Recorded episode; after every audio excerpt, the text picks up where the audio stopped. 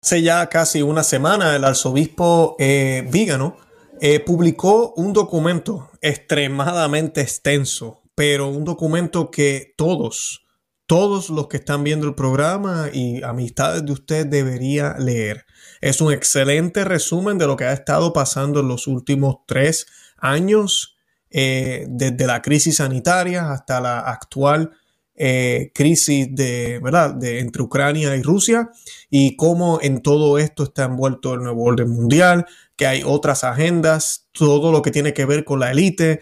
Eh, es un resumen increíble. Además de eso, él aborda eh, todos estos problemas que, ¿verdad? La corrupción que hay en Ucrania, también con el presidente de los Estados Unidos y, y, todo lo demás. Además de eso, lo más que a muchas personas le ha impactado un poquito del, del documento es que él habla de que Rusia está haciendo eh, está cayendo en una trampa. Y pues de todo eso vamos a estar hablando hoy eh, para que podamos entender un poco.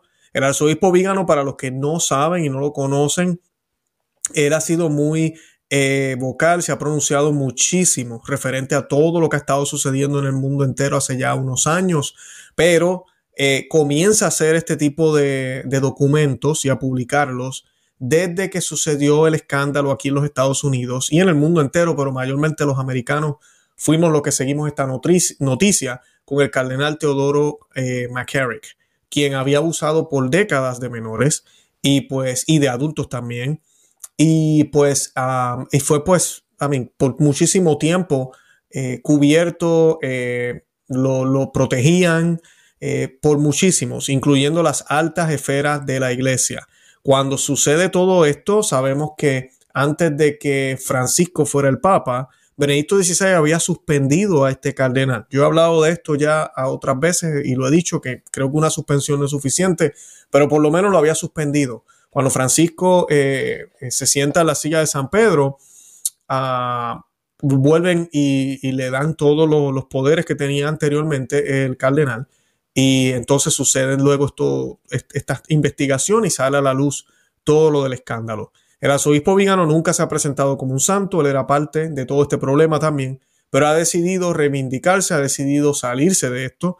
Estuvo por un tiempo escondida, nadie sabía dónde estaba, no, salí, no, no se publicaba eh, su localización, no, no habían videos, simplemente cartas y muy poca gente sabía dónde él se encontraba. Él llegó a pedir la renuncia del Papa, aunque después eh, expresó que fue un error pedirle eso al Papa, pero todo por lo que se había hablado y por lo que el Papa Francisco había dicho sobre los obispos, que si se descubría que algún obispo había fallado en casos de abuso eh, contra menores o adultos, en la iglesia debía renunciar, pues el Papa Vigano, el, a el arzobispo Vigano, le pidió al Papa la renuncia. Así que ese es el arzobispo Vigano y pues es una persona que ha estado muy envuelta.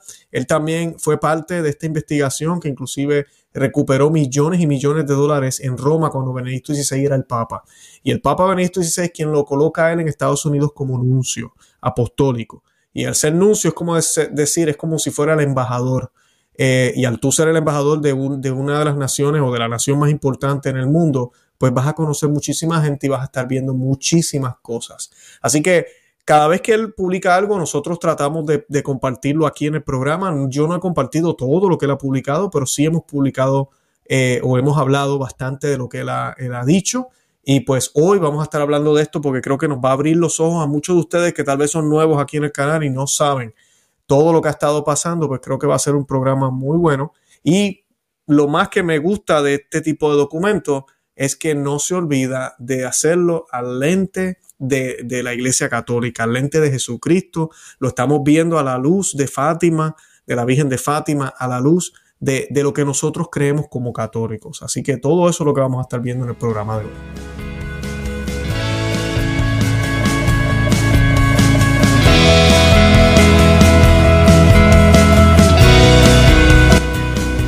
Bienvenidos a Conoce, Ama y Vive tu Fe.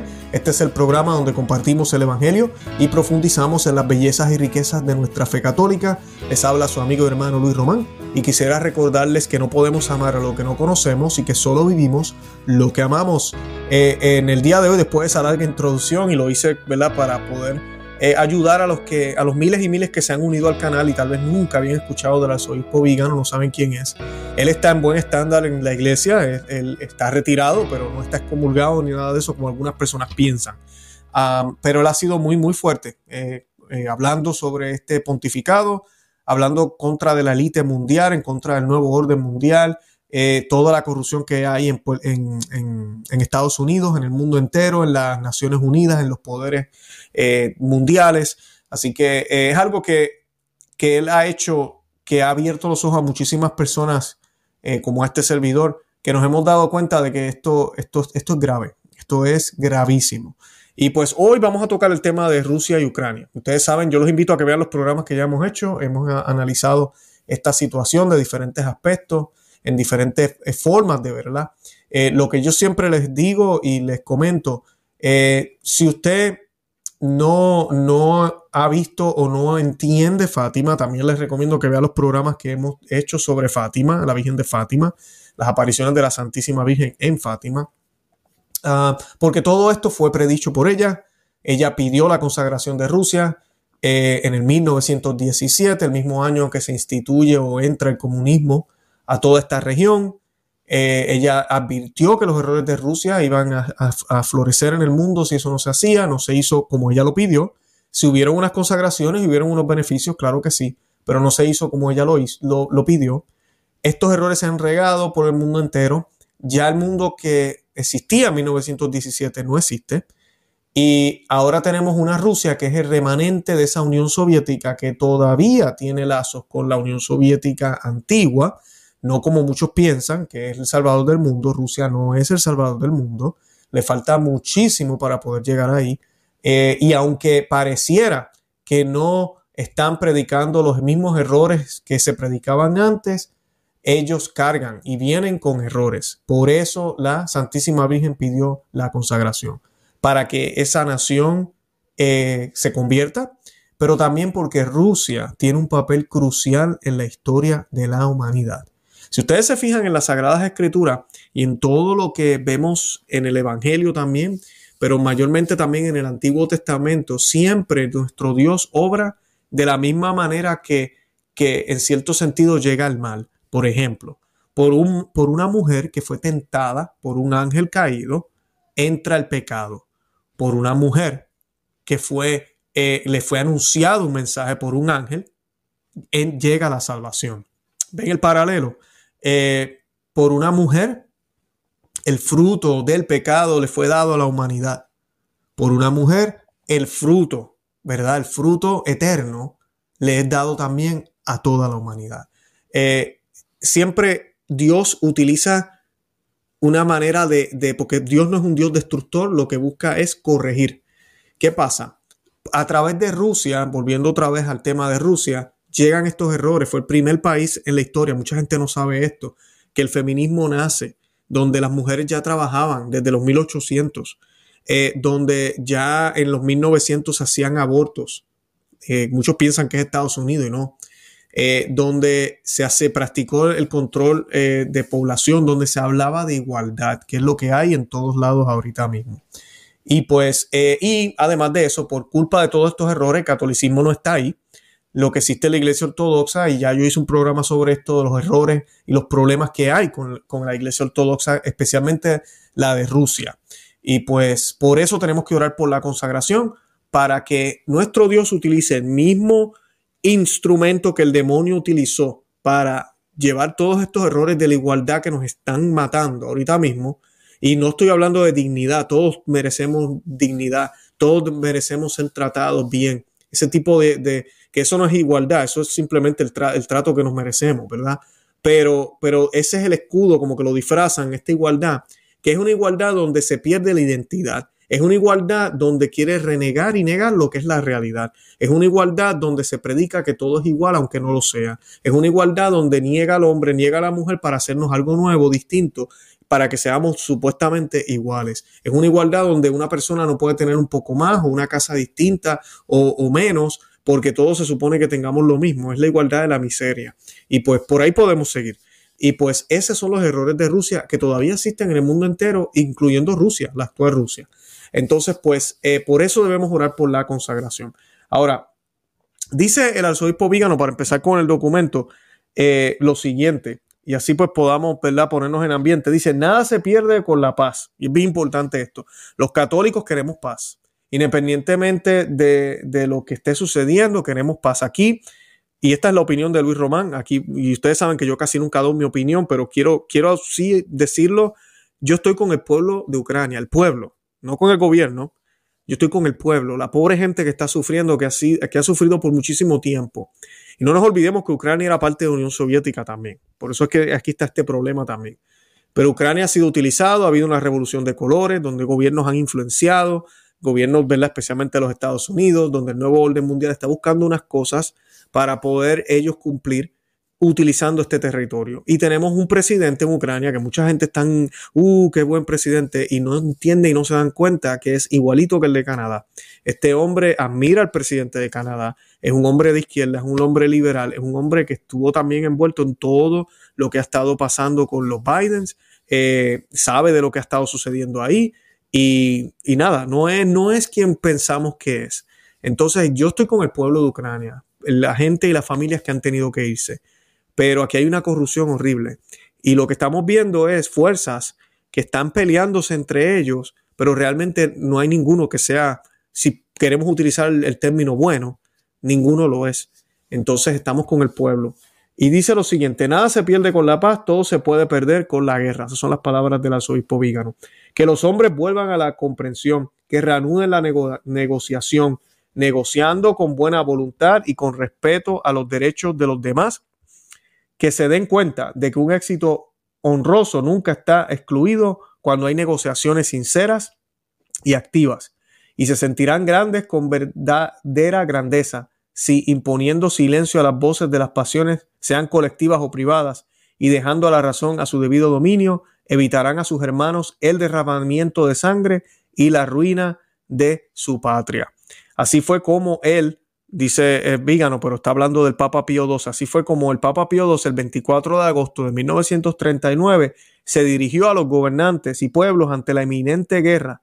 No eran palabras de pacifismo vacío ni de silencio cómplice sobre las múltiples violaciones a la justicia que se estaban cometiendo en, muchas, en muchos cuarteles. En ese mensaje de radio, que algunas personas aún recuerdan haber escuchado, el llamamiento de Romano Pontífice, Pontífice disculpen, invocaba el respeto de los derechos de los demás como requisito previo para las negociaciones de paz fructíferas. Si observamos lo que está sucediendo en Ucrania, continúa el arzobispo Vígano, sin dejarnos engañar por las groseras falsificaciones de los principales medios de comunicación, nos damos cuenta de que se ha ignorado por completo el respeto a los derechos de los demás de hecho, tenemos la impresión de que la administración Biden, la OTAN y la Unión Europea quieren deliberadamente mantener una situación de evidente desequilibrio, precisamente para imposibilitar cualquier intento de resolución pacífica de la crisis de Ucrania, provocando que la Federación Rusa desencadene un, un conflicto. Aquí radica la gravedad del problema. Esta es la trampa tendida para Rusia como para Ucrania, usándolos a ambos para permitir que la élite globalista lleve a cabo su plan criminal. Y esto es algo que nosotros hemos venido hablando y lo hemos hablado aquí en el programa con distintos invitados. Eh, hemos estado hablando del, gran reset, del gran reseteo, le llaman en español, y no es secreto. Si usted se va a la página del el Foro Mundial Económico, eh, va a encontrar eh, este señor y va a encontrar más información pero Klaus Schwab es el fundador y presidente ejecutivo del Foro Económico Mundial. Y esto fue lo que él dijo en aquella época cuando estalló lo de la enfermedad. Él dijo, la pandemia representa una eh, oportunidad inusual y reducida para reflexionar, reimaginar y reiniciar nuestro mundo. Y ellos han utilizado la palabra gran reinicio. Ellos hablan de que es momento para que comencemos a cambiar todo, todo, todo lo que es en el mundo, cambiar la moneda, cambiar la manera en que nos gobernamos, la manera en que pensamos, la manera en que comemos, la manera en que vivimos, la manera en que hacemos negocios. Todo tiene que ser cambiado para, para según ellos, un, un, bien mayor. Y según ellos, y esto lo dijeron ellos, usted vaya al website del Foro Económico Mundial. Vaya a la página web. Yo no me estoy inventando esto. Yo he hecho programas ya de esto. Esto que voy a mencionar ahora, yo leí un ensayo que ellos publicaron que dice precisamente estas palabras que voy a decir ahora. Para el 2030, el plan de ellos es que tú y yo no tengamos nada. Que tengamos todo, pero que no tengamos nada, según ellos. Que, y da el ejemplo, por ejemplo, de que si usted va a hacer, necesita una olla de presión, pues en vez de usted tener que comprar una, que va a tener que estar en el counter, en el gabinete de la cocina, cuando usted no la utilice, pues lo que va a pasar es que va a haber una o dos para, pues para el barrio o para la carretera que, donde usted vive, la calle donde usted vive. Y si usted la necesita, usted hace cita con tiempo. Ahora con los medios de tecnología eso se va a poder hacer. Y entonces, pues, eh, alguien viene y le entrega la olla y usted la utiliza ese día. Es el turno suyo. Y así todos tenemos todo, no nos falta nada, según ellos. Así es que va a ser todo este nuevo mundo que ellos quieren crear. Para tú cambiar la forma en que el mundo opera, tú necesitas grandes eventos, necesitas conflictos, necesitas eh, poder cambiar las cosas como son de una manera prácticamente forzada. ¿Cómo tú haces eso? Bueno, pues desde de, podríamos, no quiero decir destruir porque esa no es la palabra, pero lo que los masones llaman salve et coagula y los satánicos también es disolver, esa es la palabra que buscaba, disolver.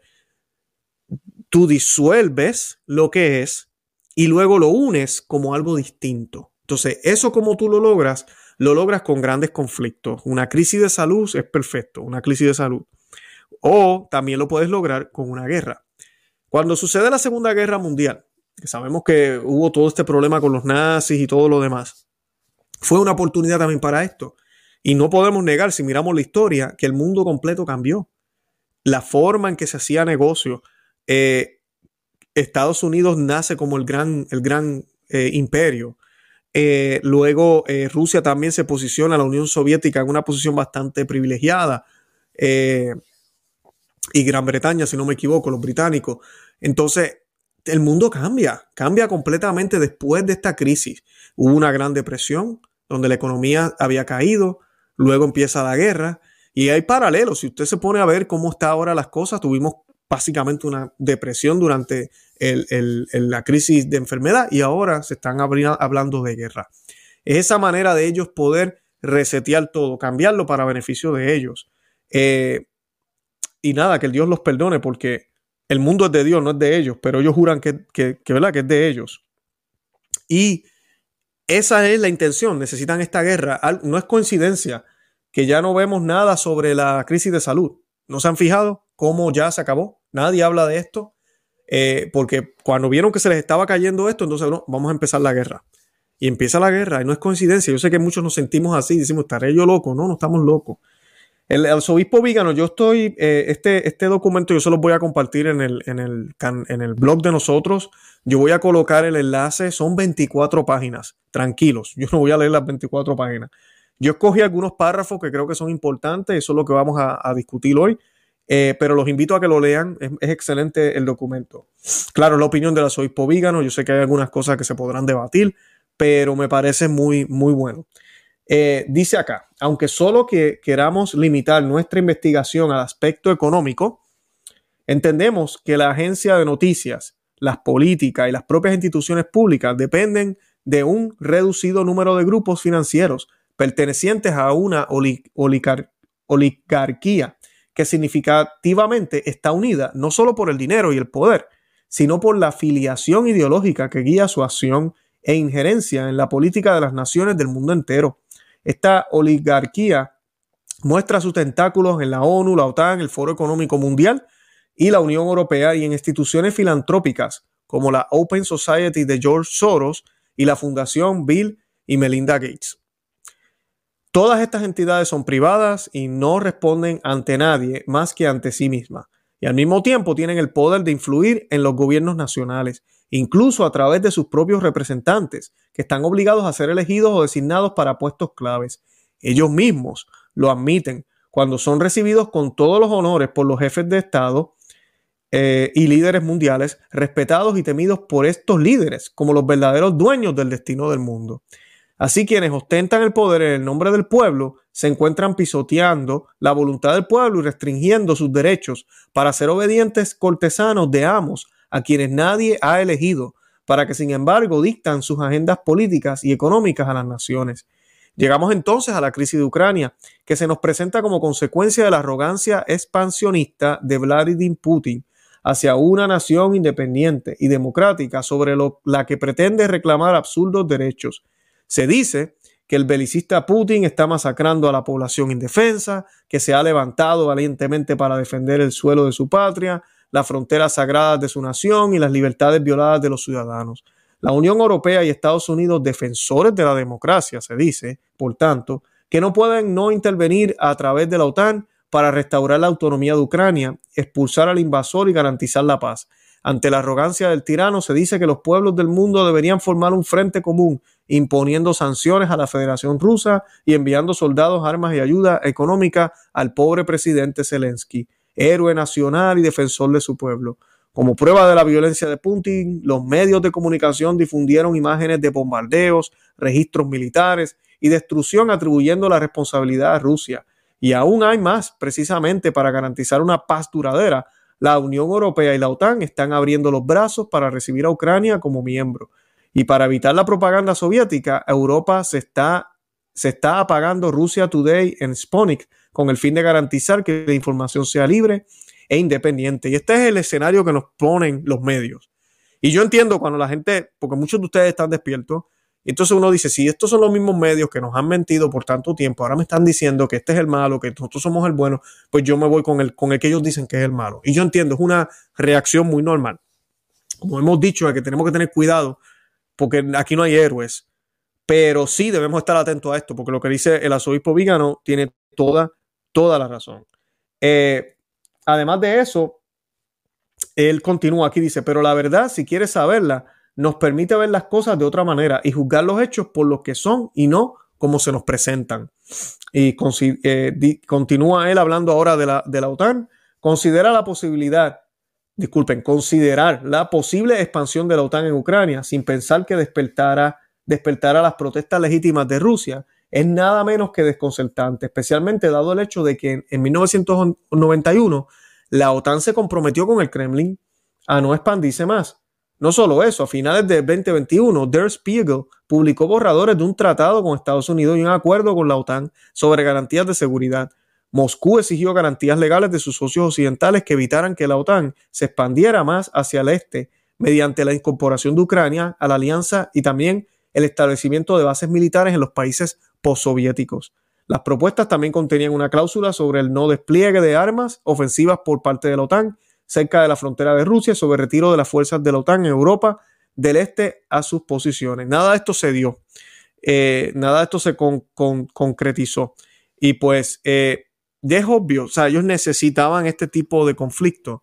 Entonces lo que hicieron fue provocar, provocarlo. Eh, Ahorita vamos a estar hablando de lo que es la revolución de colores. Yo voy a hablar un poco de eso porque es algo que se hizo aquí en Estados Unidos, inclusive el año pasado, y es algo que se ha estado llevando a cabo en Ucrania. Y los que financian este tipo de revolución ni siquiera son los gobiernos, son las agentes privados como George Soros que mencionamos ahorita. Ahora, el evento 201, que yo tengo aquí una foto que la he guardado porque este tema sale a cada rato a colación y hay que mostrarla. Esto sucedió en el 2019, meses antes de que nos dijeran que había una extraña eh, eh, enfermedad. Y ellos hicieron un ensayo. Fue un ensayo que se hizo, dice el, arzobispo Vígano, eh, citando aquí, dice, evento 201 que simuló la exposición de una pandemia un año antes de que ocurriera, contó con la presencia de los habituales, Bill Gates, Melinda Gates, de la aparente inofensiva Universidad Johns Hopkins, con su bendito centro de seguridad sanitaria. La institución humanitaria tuvo mucho tiempo en nombre, nombre menos inocente, se llama Center for Civilian Bio, eh, por la defensa bioquímica y no se ocupaba de la salud de los estadounidenses, sino de todo lo contrario, la respuesta a ataques militares de bioterrorismo. Era prácticamente una organización cívico-militar. Cuando realizó su primera conferencia en febrero del 99 en Crystal City, en Arlington, donde se encuentra el Pentágono, reunió a 950 médicos, este evento, 950 médicos, personal militar, funcionarios federales, eh, también de salud, para participar en este ejercicio de simulación. El objetivo de la simulación es contrarrestar, era la simulación era contrarrestar un ataque de viruela militarizado imaginario. Es el primero de los ejercicios que se florecerán en el evento 201 y en, esta práctica que se hizo. También surgieron experimentos eh, sobre militares ucranianos e intervenciones de la embajada estadounidense respecto al fiscal ucraniano Lutensko en el 2016 para que no investigara una ronda multimillonaria entre fondos que tenía Soros y también tenía Barack Obama. Así que pueden ver la corrupción. Este país, por eso dije que yo estoy con el pueblo. Eh, Ucrania fue utilizado o ha sido utilizado para lavado de dinero y hay muchísimas eh, negocios que ellos han podido hacer allá que no podrían hacer por acá. Dice también, eh, eh, como se dice, el arzobispo Vígano empieza a hablar un poco de Burisma, la empresa de petróleo y gas que opera en el mercado ucraniano desde el 2002. Y esto es importante saberlo porque esta noticia se fue publicada meses antes de las pasadas elecciones, las cuales aparentemente perdió Trump. Y en los medios decidieron no publicar esta noticia con toda la intención. Y fue con toda la intención, con una agenda y fue a propósito. Tú y yo podíamos buscarla, la veíamos y decían, pero ¿por qué esta gente no están hablando de esto? Bueno, y dice, durante la presidencia estadounidense de Barack Obama, eh, dice el, el arzobispo Vigano, su mano derecha con una delegación para manejar la política internacional fue Joe Biden. Y es desde entonces que la protección ofrecida por el líder demócrata estadounidense fue dado a los nacionalistas ucranianos, una línea que creó el desacuerdo irreconciliable entre Kiev y Moscú. Y aquí es donde viene esta revolución de colores. Siempre hacen eso. Buscan grupos y financian y apoyan uno de esos grupos. Simplemente para crear inestabilidad. De esa manera divides y conquistarás, dicen, ¿no? Así que esa es la estrategia que, que han utilizado. Fue Joe Biden en esos años quien llevó a cabo la política de acercar a Ucrania a la OTAN. Quería quitarle el poder político y económico a Rusia. En los últimos años, el nombre de Joe Biden también se ha asociado con un escándalo sobre Ucrania, que también había sacudido su candidatura. Era abril del 2014 cuando Burisma Holdings, la mayor empresa energética de Ucrania, eh, contrató a Hunter Biden como consultor. Hunter Biden es el hijo de Joe Biden, con un salario de 50 mil dólares al mes. Todo transparente, salvo que durante esos meses Joe Biden continuó con la política estadounidense encaminada a recuperar la posición por parte de Ucrania de aquellas zonas de Donbass, que ahora se ha convertido en república reconocida por Rusia. Se cree que el área de Don Donetsk es rica en yacimientos de gas inexplorados, que han sido el objetivo de Burisma Holding, una política internacional entrelazada con la economía, con la económica que hizo que los medios de comunicación norteamericanos hicieran muecas en aquellos años. Así que eh, ahí ven, ven un poco cómo ya de Ucrania se viene hablando de décadas ya. Finalmente está la cuestión de las armas nucleares en Ucrania, eh, dice el arzobispo Vígano, en una conferencia Munich Zelensky, él es el presidente actual de Ucrania, que ya les hablé un poco de él al principio, no es un héroe ni es mucho menos conservador o de derecha, de izquierda, anunció su intención de poner fin al memorando de Budapest que prohíbe a Ucrania desarrollar, profilerar y utilizar armas atómicas. Entre las demás cláusulas del memorando también está la que obliga a Rusia, Estados Unidos y Reino Unido a abstenerse de utilizar la presión económica sobre Ucrania para influir en su política. Eh, la presión de la FMI y Estados Unidos para que conceda ayudas económicas a cambio de reformas consistentes con el gran reinicio representa una gran violación a este acuerdo. El embajador de Ucrania en Berlín argumentó en la radio en el 2021 que Ucrania necesitaba recuperar el estatus nuclear si el país no se unía a la OTAN. Las plantas de energía nuclear de Ucrania son operadas, reconstruidas y mantenidas por la empresa estatal Naek Energotum, que terminó por completo su relación con empresas rusas entre 2018 y 2021. Sus principales socios eh, son empresas que se remontan al gobierno de Estados Unidos. Es fácil comprender cómo la Federación Rusa considera como una amenaza la posibilidad de que Ucrania adquiera armas nucleares y exija la adhesión de Kiev al pacto de no profilización. En el 2013, luego de que el gobierno del presidente Víctor Yanukovych decidiera suspender el acuerdo de, asociación entre Ucrania y la Unión Europea y estrechar las relaciones económicas con Rusia, comenzaron una serie de manifestaciones, de protestas conocidas como Euromaidan, que durante varios meses culminaron en la revolución que derrocó a Yanukovych y condujo a la instalación de su nuevo gobierno. Eh, fue una operación patrocinada por George Soros, como le dijo, como él mismo lo dijo con franqueza a CNN, a CNN.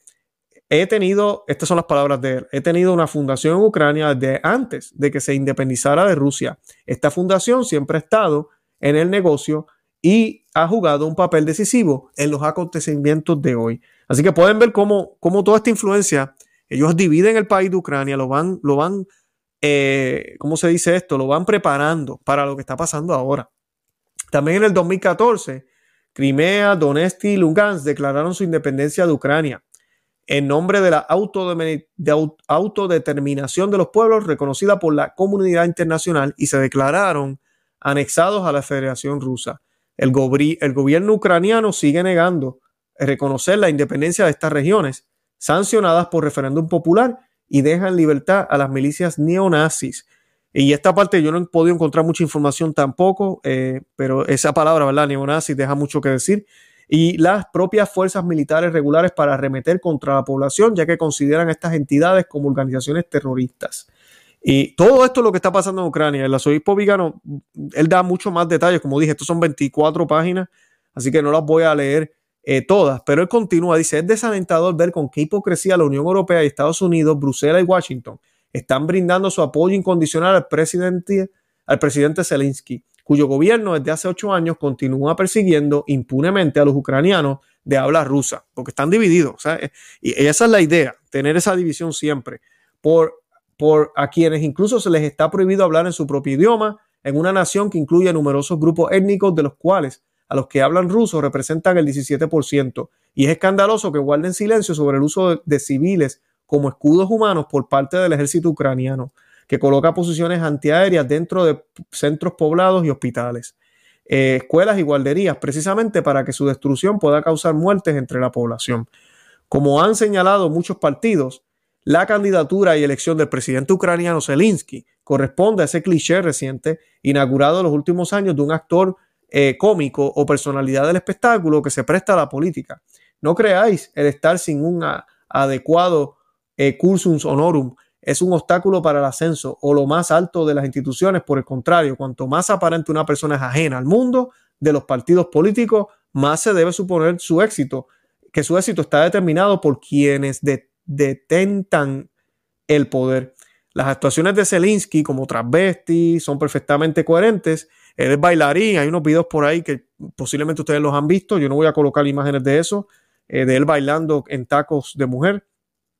Así que este es el, perfecto candidato, dice aquí eh, el arzobispo Vígano, que adopta, ¿verdad? Apoya la igualdad de género, apoya el aborto eh, y dice, además de eso, ¿verdad? Eh, que apoya y, se, y ha estado cerca del Foro Económico Mundial, apoyado por SWAP, que es el señor que yo enseñé ahorita, en la foto que enseñamos del presidente del Foro Económico Mundial y sus aliados para llegar al poder y asegurar el gran reinicio que también se llevaría a cabo en Ucrania. Eh, el arzobispo Vígano continúa más adelante sobre la censura que se impone a las emisoras rusas que están claramente dirigidas a evitar que la narrativa oficial sea desmentida por los hechos. Eh, y esto sí que a veces vemos películas de, lo que sucedía en los tiempos de la Unión Soviética o los nazis y es increíble, ¿verdad? Uno ve cómo, cómo monitorean los televisores o, el periódico y no permiten cierta información. Mi gente, esto está pasando ahorita mismo. Está pasando ahorita mismo con todos estos medios rusos. Eh, y dice también, ya casi terminando, el arzobispo Vígano, la crisis ruso-ucraniana ucraniana no estalló repentinamente hace un mes, ha sido preparado y fomentado durante mucho tiempo ciertamente a partir del golpe blanco de 2014 que deseaba el Estado profundo estadounidense en clave antirrusa. Así lo demuestra, entre otros hechos incontestables, el entrenamiento del batallón Azov por parte de la CIA para matar rusos, forzando a la CIA a revocar la enmienda que prohibía la ayuda al batallón hecha por el Congreso en el 2015. Las intervenciones hechas por Joe y Hunter Biden han ido en la misma dirección, por lo tanto hay evidencia de premeditación a largo plazo consistente con la implacable expansión de la OTAN hacia el este. La revolución de colores, que era lo que les hablaba ahorita, de Euromedian, así como el establecimiento de un gobierno pro-OTAN compuesto por homines entrenados por el Foro Económico Mundial y Joe Soros, tenían la intención de crear las condiciones para la subordinación de Ucrania al bloque de la OTAN, quitándolo de la influencia de la Federación Rusa. Para ello, la acción subversiva de la ONG del filantrópogo húngaro, apoyada de las propagandas mediáticas, ha silenciado los crímenes de las organizaciones paramilitares financiadas por los mismos que patrocinan a Zelensky. Y este es el, el punto. Ellos hasta, estos grupos a veces hasta, bueno, estas personas financian grupos que aunque tal vez no sea lo que ellos creen, lo financian simplemente para crear el caos, para crear el problema. Miren lo que pasó aquí en Estados Unidos con BLM eh, y todos estos eh, grupos, mientras el presidente era eh, el presidente Trump. Y vimos cómo todos estos grupos recaudaron, no miles, millones de dólares. Y cómo con esos millones de dólares desarrollaron campañas, hicieron manifestaciones, crearon caos en las calles, lo cual mucha gente inclusive se sintieron presionadas, se sintieron con miedo con ganas de que, mira, el presidente Trump no esté nunca más ahí. Así es que ellos, eso es lo que se le llama una revolución de colores. Cuando tú divides el país, creas una crisis que ni existía y empiezas a hablar de unos temas que van llevando una agenda que coincide con lo que tú quieres conseguir con ese país. Eh, no te interesa el país, no te importa lo que está pasando, simplemente es el hecho de poder utilizar ese país como una herramienta para poder lograr algo que es mucho más grande que abarca mucho más que ese país propio. Ahorita mismo hace falta una crisis como esta para poder desarrollar este proyecto mundial que se tiene. Y pues qué mejor lugar que Ucrania, ya lo hemos preparado, ya lo tenemos listo, ya están divididos, ya, tenemos eh, una Rusia que quiere otra vez recuperar ese poder que tenía antes. Lo único que tenemos que hacer es darle el apoyo, invitar a Ucrania que quiera unirse a la OTAN y ese hombre allá va a atacar y ahí empezamos este, este BNB. No nos vamos a meter porque queremos que siga esta crisis. Es, eso es lo que vemos, es lo que está pasando eh, para poder conseguir lo que les acabo de mencionar. Dice, eh, él tiene una parte aquí que me parece muy importante, el arzobispo Vígano, un llamamiento a la tercera Roma, él se refiere a los rusos. Nosotros hablamos de esto en el programa que hicimos con el señor Louis Dufour, ¿por qué se le llama la tercera Roma? Eh, obviamente no es legítimo esto, pero pues así lo conoce la historia por todo este problema con el cisma de Oriente. Así que les, invito a que vean el programa. Pero él dice lo siguiente, dice, también para Rusia, este conflicto es una trampa. Eh, estas son las palabras del arzobispo Vígano. Esto porque cumplirá el sueño del Deep State. Y el Deep State, el Estado profundo, siempre el arzobispo Vígano utiliza este vocabulario. El Estado profundo es el, pues el gobierno que a veces se ve claro, ahorita mismo pues sabemos que el presidente aquí en los Estados Unidos y en otros países se ven los presidentes que uno sabe que están con el deep state, con esta agenda, pero a veces en muchos lugares pareciera que tenemos un buen presidente, un buen gobernador, pero realmente detrás de todo eso es una pantalla, está el deep state. Porque vemos qué es lo que sucede en esos países, vemos que se aprueban leyes aberrantes, vemos que la agenda eh, que no es conservadora, anticristiana, sigue movilizándose porque el Deep State está al mando, aunque se vea una cara buena, un rostro bonito en el frente.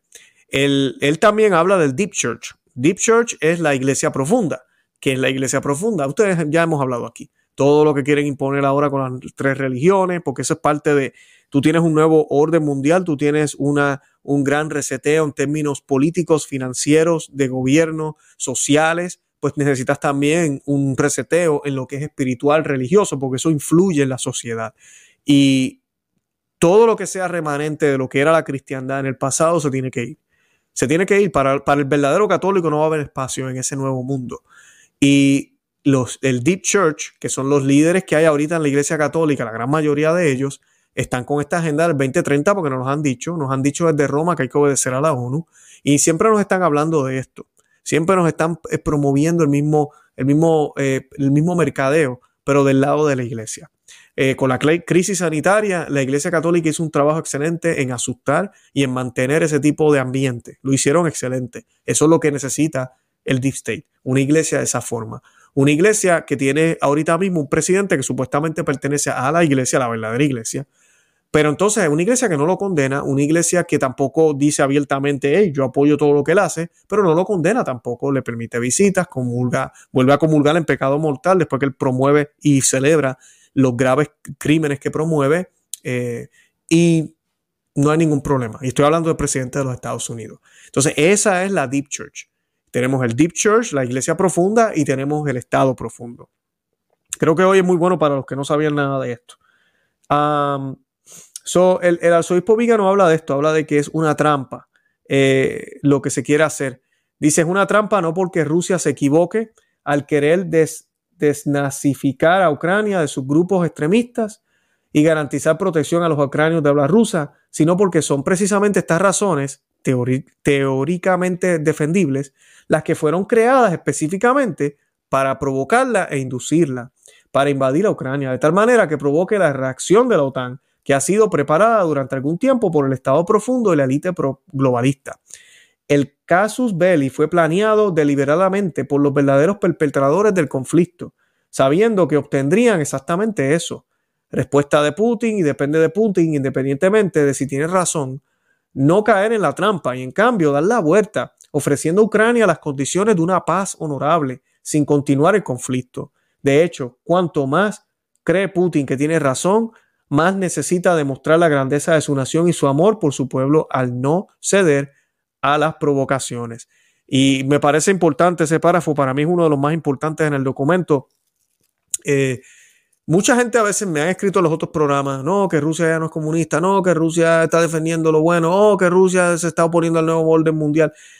Yo entiendo los puntos de vista en cierto sentido político, más o menos, pero este no es el Rusia que el cielo quiere, esta no es la Rusia, esto, esta guerra no es una guerra justa, y de eso podríamos hacer un programa, no califica para guerra justa. Si usted y yo, usted y yo como católico no califica, aunque haya unas razones, como el mismo Vígano lo dice, aunque pareciera hay unas razones justificadas, no lo es. Entonces, como dice el arzobispo Vígano, esta guerra es, es consecuencia de la élite que quería que sucediera. Y Rusia sin querer está cooperando. Sin quererlo, está cooperando. Entonces tengamos mucho cuidado cuando asumimos que, oh, Rusia es El Salvador. Ah, no, no para nada. Eh, continúa el arzobispo Vígano. La crisis mundial con la que se prepara la disolución de la sociedad tradicional ha involucrado también la Iglesia Católica. Esto es lo que les hablaba hace un minuto. Cuya jerarquía es rehén de apóstatas cortesanos del poder. Hubo un tiempo en que papas y prelados se enfrentaban a los reyes sin preocuparse por el respeto humano, porque sabían que hablaban con la voz de Jesucristo, Rey de Reyes. La Roma de los Césares y de los papas está ahora desierta y silenciosa, como también lo ha estado durante siglos la segunda Roma de Constantinopla.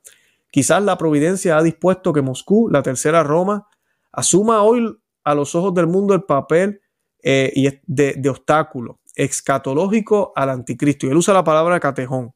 Si los errores del comunismo fueron difundidos por la Unión Soviética hasta el punto de imponerse dentro de la Iglesia, Rusia y Ucrania pueden tener hoy un papel trascendental en la restauración de la civilización cristiana, contribuyendo a traer al mundo un periodo de paz a partir del cual también la iglesia resucitará purificada y renovada. ¿Se acuerdan los que les dije al principio de cómo el mal obra utiliza lo mismo, el bien utilizaría lo mismo?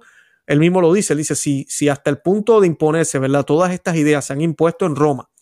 Los otros días hablábamos de Maximiliano Colbe y de San Juan Bosco, ¿verdad? Eh, San Maximiliano Colbe, de las profecías de cómo en Roma, en el Vaticano, iba a estar ondeando la bandera roja. Sabemos que eso ya es una realidad, pero también estamos hablando de eventos que tal vez van a suceder. En realidad va a haber una invasión, el Señor nos, proteja, eh, en Rusia y Ucrania. Esos tres. Eh, podríamos decir, wow, están contaminados, están participando, están, todo eso. Pero a la misma vez dice él que pueden ser ese, ese, ese, uh, ese freno, ese obstáculo si se purifican, si se consagran. La iglesia va a ser renovada, eso no hay duda, esa es promesa. Rusia, la Virgen María nos habló de ello. Y Ucrania es parte de Rusia. Así que ya ahí tendríamos ese plan. Lo podemos ver claramente. Aquí demostramos, mira, si usted no es católico, nosotros venimos hablando de esto desde 1917. Sí, vino la reina del cielo a decirle a tres pastorcitos sobre todo lo que está sucediendo hoy en el 2022. Y se están dando las cosas como ella lo dijo. Así que yo más que nunca tengo certeza de que Fátima no se ha terminado y de que estamos en estos tiempos proféticos que la Virgen María nos pidió. Por eso la devoción a los primeros sábados, hacer el rosario todos los días eh, y que un papa consagre a Rusia, solo a Rusia, no al mundo entero, solo a Rusia es necesario. Eh, continúa el arzobispo Vígano, los Estados Unidos de América y las naciones europeas no deben marginar a Rusia, sino formar una alianza con ella, no solo para la restauración del comercio, eh, para la prosperidad de todos, sino en vista de la reconstrucción de una civilización cristiana, que es la única que puede salvar eh, el mundo, que puede salvar el mundo del monstruo transhumano globalista de la tecnosalud. Y para terminar, dice, espero sinceramente que mi llamamiento para el establecimiento de una alianza antiglobalista que una a los pueblos del mundo en oposición a la tiranía del nuevo orden mundial sea aceptado por aquellos que tienen en el corazón el bien común, la paz entre las naciones, la concordia entre los pueblos, la libertad de todos los ciudadanos y el futuro de las nuevas generaciones.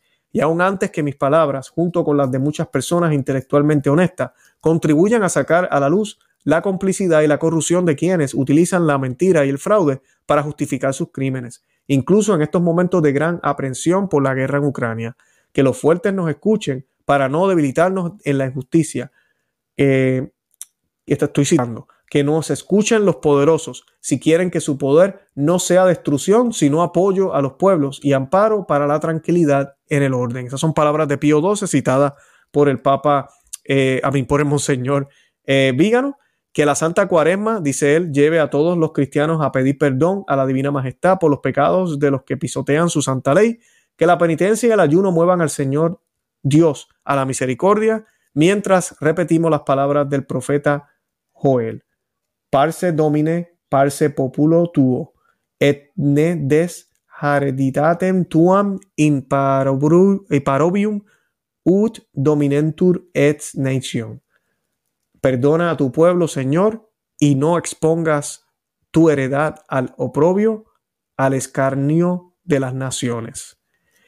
Carlos María Vigano, arzobispo, exnuncio apostólico de los Estados Unidos de América, 6 de marzo del 2022, primer domingo de cuaresma. Y ese es el documento. Yo espero que hayan aprendido un poco de todo lo que está pasando en el mundo. Eh, esto está bien feo, esto está bien feo, esto está bien feo. No hay realmente buenos. Este, este mundo está tan complicado que no podemos hablar de buenos y malos. Aquí, se, aquí lamentablemente la cosa está muy complicada y lo que me da pena, que a veces se nos olvida, vemos todo como muy lejos, oh, Rusia, Ucrania, eh, la élite, la, tecnología, todos estos eh, eh, outlets, ¿verdad? Como Facebook, YouTube y todo lo demás que se utiliza hoy en día, que está dominado por toda esta ideología.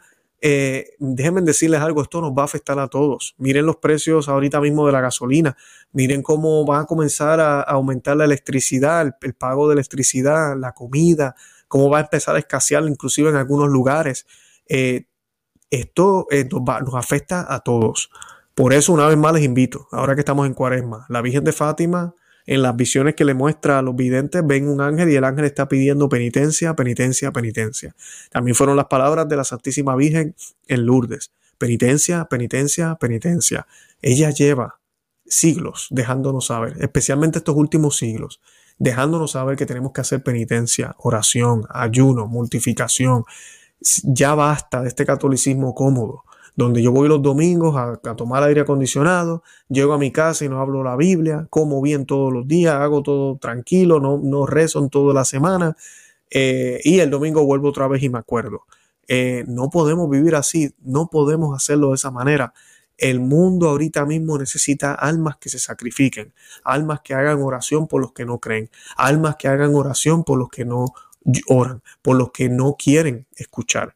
Y esas almas podemos ser tú y yo. Así que te hago la invitación, anímate a hacer más ayuno, a hacer penitencia por todo esto, a alertar a otros. Comparte el programa que hicimos hoy, dale me gusta, déjale saber a otros que, que, que existimos y que esto es lo que está pasando y no es para asustarnos. Al contrario, sabemos que Dios tiene control. Pero que estas cosas tengan que pasar no significa que nos vamos a quedar con los brazos cruzados. Sabemos que tienen que pasar, que van a haber tribulaciones, pero tú y yo estamos llamados a pelear, a pelear como guardianes, a pelear como cristeros. Así que no se olviden de eso nunca. Y nada, de verdad que los amo en el amor de Cristo y Santa María, ora pro nobis. Que Dios me los bendiga. Bye bye.